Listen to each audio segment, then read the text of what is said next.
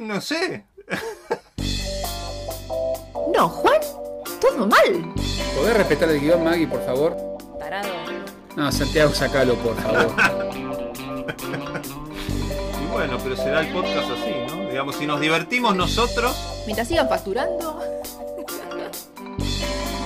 Esto es Hablando Mal y Pronto, un podcast sobre lingüística. Soy María López García.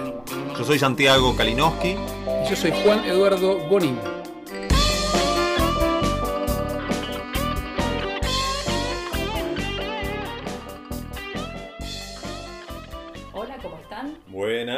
¿Cómo están? Bienvenidos, bienvenidas, bienvenides. A esta tercera temporada de Hablando Mal y Pronto. Hoy arrancamos con una pregunta que nos vienen haciendo, que es sobre las fórmulas de tratamiento, los modos que usamos los hablantes para establecer un vínculo directo con un otro a través de un pronombre, a través de una forma de nombrarlo y a través de estrategias de negociación. Yo recuerdo cuando era chico, me partía la cabeza mi viejo, por ejemplo, no sé, averiguamos por una dirección, estamos en una ciudad que no conocíamos, bajaba la ventanilla del auto y gritaba, ¡Jefe! Para mí era, ¿cómo jefe? Sí. ¿Pero qué, qué- qué- de dónde fijaste esa relación de subordinación con este tipo? Claro. Master, Master, capo. maestro, pantera. Bueno. Sí, sí, todos, todos van. Exactamente. Cada todo uno eso, tiene su valor. su valor y tiene su rol y vos lo elegís o dejás de elegirlo en función de ciertas variables. Vamos a empezar ahora, si Santiago, Ah, bueno, me toca a mí tratar de hablar un poco de, digamos, más allá de jefe, pantera, están los que están más establecidos, los pronombres que se usan en general. Tenemos entonces el gran problema es la segunda persona. ¿eh? Es cuando nos dirigimos a alguien en segunda persona. Ahí se arma el zafarrancho en español, en inglés, en alemán, en todas las lenguas. Ahí había un sistema heredado del latín con yo, tú, él, nos, vos y ellos. ¿sí? Y ese es más o menos el sistema de pronombres que se ve en el italiano, en el francés. Pero claro, la cosa así era demasiado simple, entonces la empezamos a embarrar usando, eh, en principio, lo que nos atañe a nosotros como argentinos voceantes es empezamos a usar un pronombre de plural con significado en singular. Y ahí se arma el primer lío. ¿cómo, ¿no? ¿cómo es que es plural? Porque el pronombre vos es un pronombre plural originalmente. Es plural en italiano, es plural en francés, donde también es el pronombre de respeto. ¿no?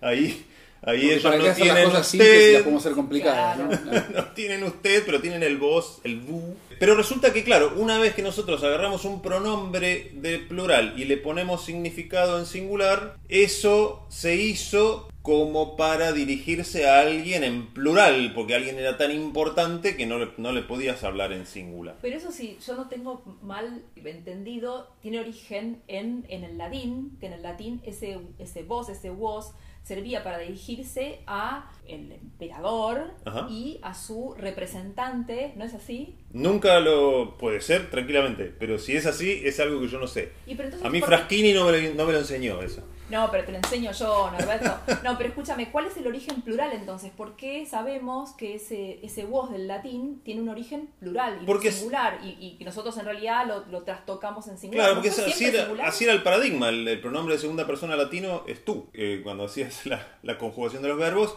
el que venía después de nosotros era vos. Y en O ese sea que, perdón, ese caso, el- el vos era una segunda persona plural, pero se usaba también cuando te dirigías a una única persona singular, pero cuando era alguien a quien vos tenías Claro. mucho respeto. El respeto así. máximo. Eso yo nunca supe, por ignorancia, que pasara antes del el momento donde se impuso, que fue, digamos, en, en la, en la evolución del español. Y Ahora, puede ser que haya sido así en latín y te la debo. Lo, lo- Ok. lo No, pero no es buscaré loco. en Wikipedia. No es loco porque, porque vos fíjate que las figuras de la realeza, el rey, el papa, usan el nosotros, Claro. el nos. Entonces no es, no es raro que tengan el nos y el vos. ¿no? Claro, De primera es, es y de segunda. Es el se plural majestático. El majestático, El claro. majestático. Exactamente. Sí, Y exactamente. que entonces tengan también un- una especie de vocativo majestático. Y que entonces, o sea, diríamos que del latín. de las majestades, ¿no? De, la, de ahí la palabra majestático. Claro. Nosotros lo Sí. decimos tan sencillamente, pero el majestático es eso. Exactamente, de, de majestad. Claro. Entonces podríamos aventurar esta hipótesis de gente que por supuesto desconoce eh, por completo la Momento, realidad. este podcast se llama Hablando Mal y Pronto, chicos. Acá Sí. no les prometimos en ningún momento que Hablar íbamos bien a tener y, y datos pausado. posta Nunca hablamos sobre- bien y pausado. Es mal y pronto todo. Exactamente. Bueno, Como dicen los expertos, dice la ciencia que entonces de ese vos latino plural, el descendiente directo sería vosotros. No, el descendiente directo es vos. Singular. Singular, vos. Vos. No con el pronombre nosotros. Ah, entonces nosotros y vosotros son formas modernas. Son, más, más- son formas modernas. ¿Qué pasó? Lo que pasó es que cuando empezamos a usar el pronombre vos, que- con significado singular de respeto, eso se impuso hasta tal punto que nos empezó a faltar un pronombre de segunda persona plural. Entonces, para marcar la pluralidad, se le agregó la palabra otro. Vos y otros. Y el pronombre nos, que es hermano, hermanito, eh, se, se contagió. Entonces tenemos vosotros para el plural, nosotros para el plural de primera persona. Y el vos pasó a tener significado en, en singular, que es, si ustedes se fijan, exactamente lo mismo que pasó con el pronombre you en inglés. El pronombre you en inglés es un pronombre plural que se empezó a usar con significado singular. No sé bien la razón, ahí habría que ir a ver a los que saben de eso. Porque existía el pronombre singular though, que ustedes seguramente vieron alguna vez Claro, en Shakespeare y qué sé yo, que tenía O su cuando caso- se usa, cuando se usa una- una- un arcaísmo, se usa though. though y tenía impactaba un poquito en la conjugación y tenía su, su caso terminal di y su posesivo dine. Die. Die y dine. Dejen de nerdear. Thy Kingdom. No, no, Thy Kingdom. eh. El, el, padre, el Padre Nuestro en inglés. El de, Sí, eh, dice no, el de no King James yo- yo- dice así, dice Thy Kingdom, no Claro. sé qué cosa. Porque es el posesivo ese que hace sistema con el though y con el di y con el die y con el dine. Y eso entonces lo mismo nos pasó a nosotros, que usamos un pronombre originalmente plural como singular. Como fórmula de máximo respeto y no sé qué, no sé cuánto, ¿no? Después la hipótesis acerca de por qué Argentina universalizó ese pronombre como pronombre de segunda persona, ni de respeto ni de nada, como segunda persona única, podemos decir. Bueno, pero hay otros países, además que eh, Nicaragua, Sí. Colombia, hay El Salvador voceante, usan- Colombia vocea. Paraguay, Uruguay, hay muchas zonas. Uruguay americanas. hace una cosa mezclada, Chile también vocea, aunque Y ellos tengo no lo que la- el andaluz no usa también. No, el el andaluz no, no tiene vosotros. El, an- El el andaluz- ah, ustedes. Es es- el andaluz dicen que odia el, vo- el vosotros. Porque, claro, después está todo el, lo odia. Es la hipótesis Eso no que me lo acuerdo quién lo dice. Pero, perdón, perdón, No sé quién lo dice. opciones ¿Sabes que alguien lo dice, creo que la PESA lo dice. Alguien lo dice. Yo lo busqué y ahora, por supuesto, en los pliegues de mi cerebro quedó Rafael Lapesa, el enterrado. historiador de la lengua española, el manual que todos estudiamos, decís que Lapesa dice que los andaluces odian el Sí, en algún lado leí, vamos a moderar un poquito la declaración. En algún lado leí expertos. que hay un odio hacia el, hacia el vosotros en Andalucía. Porque si ustedes, si ustedes ven el sistema andaluz, el, el sistema andaluz no tiene vosotros, tiene ustedes como nosotros. Y de ahí se habla de que nosotros, el, americano, desciende del andaluz. La cosa es que ellos tienen un contraste en España entre usted y tú, que es igual al contraste entre ustedes y vosotros. O sea, tienen una forma de respeto para hablar en plural, que es ustedes. Y una forma de confianza para hablar en plural, que es vosotros. Los Entonces yo me imagino... No tenemos esa opción. Nosotros- Paradójicamente, paradójicamente creo que vosotros acá tiene más una, una cuestión de respeto o Sí. de, de contexto súper formal. ¿no? Suena a formal, suena arcaico. Sí, vinculado con las representaciones que los americanos tenemos de la lengua española, como que en España es lo correcto, lo mejor, y entonces Bueno, claro. a veces usamos esas opciones que no están disponibles en nuestro sistema para generar otra cuestión. Por ejemplo, usar el vosotros como para hacernos los finos hablando. Nos hacemos los finos así porque pensamos, bueno.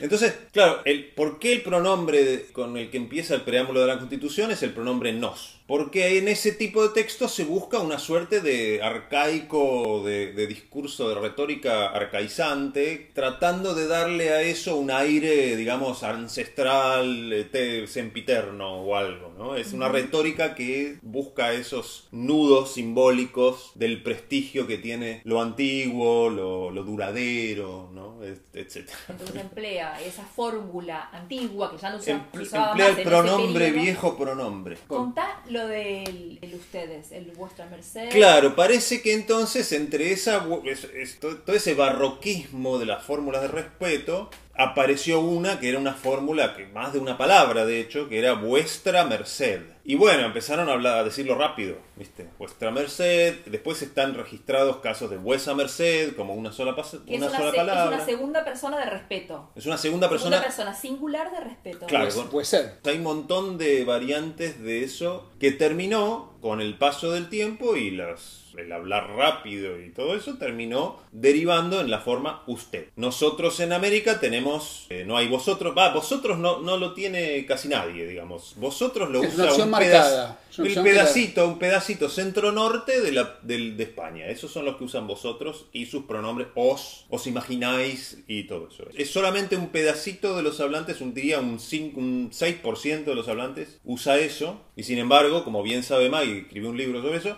las conjugaciones en los manuales de lengua venía vos, no, yo, tú, él, nosotros, vosotros, ellos. Una conjugación absur- absurdamente minoritaria y extranjera. Sí, Cosa y de sin embargo se enseñaba en la escuela. Ahora ya creo que no se enseña más porque a nadie le sale. Es decir, cuando los mandan a los chicos a conjugar los verbos en nosotros, a todos les va mal. Era, Entonces, era como ay, Peperino Pómoro que decía, queridos hermanos, ¿cómo estáis? ¿Cómo os sentéis hoy? ¿Cómo os sentáis? ¿Cómo os sentáis hoy? Cuando me preguntaban por el vosotros, mis alumnos de español de Canadá, yo les hablaba también del vos, obviamente, porque son más o menos iguales. De hecho, debe haber más hablantes que vocean que hablantes que vosotrean. Eso, casi, Obvio, eso seguro. Estadísticamente seguro. Sí. sí. Y después les se enseñaba los pretéritos imperfectos, por ejemplo. El pretérito imperfecto de salir en vosotros salíais. Y los gringos, viste, metés tres Ah, vocales loco, juntas claro. y se hacen un nudo. Y era graciosísimo hacerlos decir salíais. Sí, yo siempre tuve una hipótesis también, ¿no? Traída de los pelos, como todo Sí. lo, que, lo que suelo decir, que es que justamente esa, esa, porque viste que ese voz que nos queda en un punto es arcaico. Sí. O si te quedó un habla del español colonial, que yo quiero creer que después de la guerra de independencia, y aparte que ya empieza a tener problemas en, en la metrópoli, qué sé yo, como que ahí se corta ese ida y vuelta tan orgánico, Sí. y ahí es que, bueno, de repente nos queda el voz que nos sigue funcionando a nosotros, y ellos ya pasan a, usar el tú, el, Tú. vosotros. Bueno, esa claro. es la hipótesis, que los centros lingüísticos, México y Perú, son los que tienen más fuerte la presencia del tú, porque eran los centros de llegada de los españoles con las nuevas normas lingüísticas, y los más a los abandonados de la mano de Dios. A mí, yo tengo una... Quedamos voceando Yo tengo. es- eh, vos decís que hay una cosa de, de- de que no nos llegó la novedad, porque estamos en la periferia. No, que no había, que no había motivos para sostenerla tan, tan orgánicamente, me imagino. Claro. Yo siempre me, me gustaba imaginarme la, la situación de un hablante de español que está acá, en el culo del mundo. Pues los centros, como dice Maggie, estaban en México, Perú. Esto era, se, ca- se caía del horizonte esto. Entonces, como una manera de compensar esa, ¿no? Es decir, sostener la jerarquía. Como que el voceo era una manera de tratar de compensar la presión que ejercía la pampa y Como hipercorrección. como una hipercorrección, como una, bueno, de- cuidemos como una impostación, Una de- impostación, de, de una- jerarquías y de poderes. una sobreactuación del registro culto más formal como una manera de hacerle fuerza a la pampa. Buena Pero. Yo pero prefiero- esto yo me lo prefiero- saqué yo de no sé dónde, la verdad. Perdóname, esto, esto yo sí que no prefiero- lo leí en la pesa. Yo prefiero una hipótesis izquierdista, y es que justamente en un contexto de lucha contra la metrópoli, de resistencia contra la autoridad real, Claro. eh, los pueblos... La rebelión de los Los dialectos. pueblos republicanos e independientes americanos deciden hacerse fuertes en su tradición Sí. y convertirla, como acaso dijera Borges, en una bandera roja, ¿no? En su corazón. Y con esta eso, de perdón, iba- voy a hacer en la una- revolución. Tengo- me quedé con un comentario sobre el lunfardo, lo voy a decir luego. Decilo, decilo. El- esa, esa especie de, de humanización de, la- de los dialectos también circula mucho con el lunfardo, como que el lunfardo hablaba lunfardo para rebelarse ante la norma, lo cual a mí me parece falso. Pero Vos- vos decís a mí que- me parece que el lunfardo es un fenómeno de contacto, ¿viste? Como cualquier. Circula mucho la fantasía de que es- el habla es una manera de rebelarse ante una norma que no la conoce nadie. Decís La- que- que la norma la lunfas- conocemos nosotros. Los lunfas orilleros del año 1913 estaban recibiendo los boletines de la cadena de la Claro, Española. leyendo, vamos a ver, ¿qué les molesta? Ah, Cuestionando- ah, les molesta el voz, ¿entendés? Que es una Les fantasía propongo que rara. hagamos un episodio sobre el lunfardo. Dale. Así nos documentamos mínimamente. Se llamará lunfardo. ¿Podés creer? La gran mentira argentina.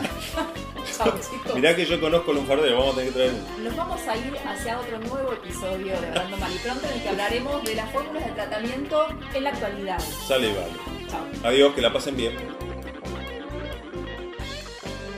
Fue Hablando Mal y Pronto. Nuestro mail es maliprontopodcast.gmail.com y en Twitter estamos en arroba maliprontopod. Nuestro tema musical es el cuarteto de los hermanos Lowenstein de La Sincrónica Parlante. Che, les tengo una mala noticia. Me parece que este episodio del podcast tampoco nos va a servir para un choto.